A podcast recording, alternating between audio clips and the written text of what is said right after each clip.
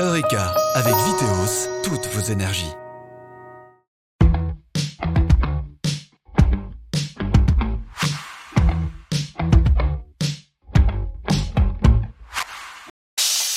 Salut à tous, bienvenue dans Eureka, l'émission qui parle énergie et développement durable. On s'intéresse aujourd'hui aux piscines publiques mais aussi privées. Quelle énergie consomment-elles? Peuvent-elles se passer du gaz? Et comment limiter leur impact sur l'environnement? Nous allons tenter de répondre à tout ça juste après un petit plouf ou pas dans une piscine pas vraiment comme les autres.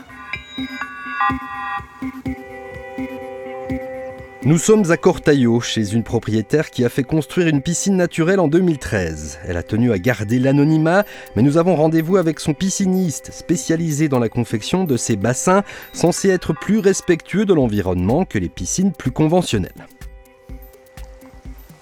Alors la piscine naturelle, appelée aussi piscine écologique, quelle est Mhm. sa différence avec une piscine classique? La principale différence, on va dire, c'est le système de filtration. Euh, Dans une baignade naturelle, on utilise des plantes aquatiques et des micro-organismes pour euh, traiter l'eau de la piscine, contrairement à une piscine traditionnelle où on va utiliser des produits chimiques. On voit ici euh, un bassin de baignade et à côté de ça, un bassin de filtration. Et on fait circuler cette eau en fait, d'un bassin à l'autre via une pompe et une cascade oxygénante. Alors on voit des poissons, c'est pas naturel dans une piscine conventionnelle. Tout à fait. Euh, Est-ce qu'ils ont un rôle ou c'est simplement euh, Non, pour alors- faire beau? Principalement ludique, on va dire, effectivement, de l'agrément. Ils n'ont pas un rôle particulier euh, pour, euh, pour l'équilibre du biotope. On recrée un biotope, euh, on le crée de toutes pièces. Euh, quand on installe ces plantes aquatiques, euh, ces zones de berge, on a naturellement des batraciens, des oiseaux qui viennent ici boire, des hirondelles, des balais d'hirondelles, des libellules. Il y a toute une faune aquatique qui vient se développer là autour de- de ces piscines naturelles. Une piscine comme celle-là, il faut compter combien environ? On va être en termes de budget entre 100 et 120 000 francs.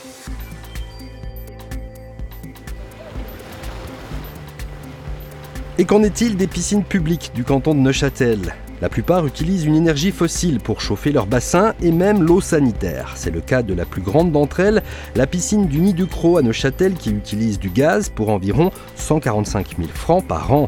Au Landron, on chauffe aussi au gaz mais pas au-delà de 21 degrés. À Angolon, c'est au mazout que l'eau est chauffée. L'option choisie ici à la piscine des Combes dans le Val de Travers pour chauffer l'eau des bassins est le chauffe-eau solaire pour limiter le passage quasi obligatoire par les énergies fossiles. Bon, aujourd'hui je ne sauterai pas, je ne vous ferai pas ce plaisir, la température me laisse froid.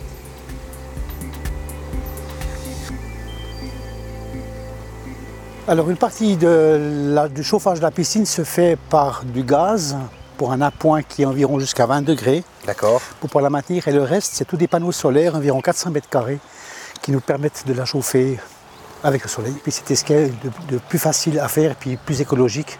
Et aujourd'hui les piscines sont obligées de donner une grande partie d'énergie renouvelable. Aujourd'hui on est à 21. Il y a une nuit assez froide, Voilà, raison pour laquelle on ne voit pas grand monde dans le bassin. voilà c'est ça. Alors il est prévu d'être accordé au chauffage à distance. hein. C'est une prévision qui a été faite. Le chauffage à distance a été augmenté de capacité dans la commune de Couvet. Le but, c'est de raccorder la piscine. Et depuis que ces panneaux solaires ont été installés en 2005, est-ce qu'il y a une conséquence sur la facture euh, Ah oui, oui, énorme. La facture a été diminuée de moitié facilement. Et puis, ce qui est vraiment, ce qui est vraiment un bien, quoi. Surtout par les temps qui courent. Oui, c'est vrai. Dans les montagnes, altitude oblige, il est nécessaire de chauffer l'eau.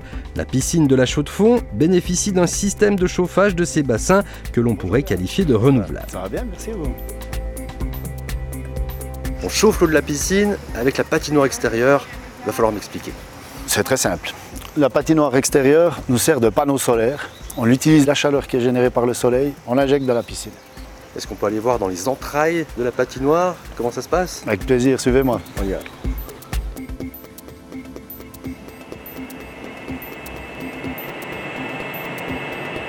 Ici, on se trouve dans la salle des machines de la patinoire. En période hivernale, c'est ici qu'on produit la glace. On voit là une conduite, une grosse conduite qui arrive. Ça, c'est l'eau de piscine. Cette eau de piscine circule ici, elle passe à travers cet échangeur et elle repart un petit peu plus chaude directement dans le bassin. C'est un système renouvelable finalement. Clairement renouvelable. L'énergie dont on a besoin, c'est l'électricité qui va faire tourner le compresseur et tourner les pompes, mais la chaleur est générée par le rayonnement solaire. Avec les coûts d'électricité, est-ce qu'on réfléchit peut-être même à se passer de ce système et laisser la nature euh, et le soleil chauffer l'eau des bassins? Ça a été vraisemblablement réfléchi, maintenant ça n'a pas été adopté, c'est les politiques qui vont gérer ça. Mais je pense qu'à la Chaux-de-Fonds, une ville à 1000 mètres d'altitude, c'est compliqué. Piscine naturelle, on n'est plus vraiment prêt à ça euh, à notre époque. Hein. Une eau à 20-21 degrés il y a 30 ans, c'était correct, ça allait. Les gens étaient d'accord de se baigner. Aujourd'hui, elle est froide. Et avec le contexte géopolitique actuel et notamment la guerre en Ukraine, le prix des énergies a explosé ces derniers temps. Il va donc bien falloir décider si oui ou non on continuera de chauffer l'eau de nos piscines, d'autant que les spécialistes affirment que les factures vont continuer d'augmenter. Eureka c'est terminé, on se retrouve le mois prochain. D'ici là, restez branchés sur Canal Alpha. Salut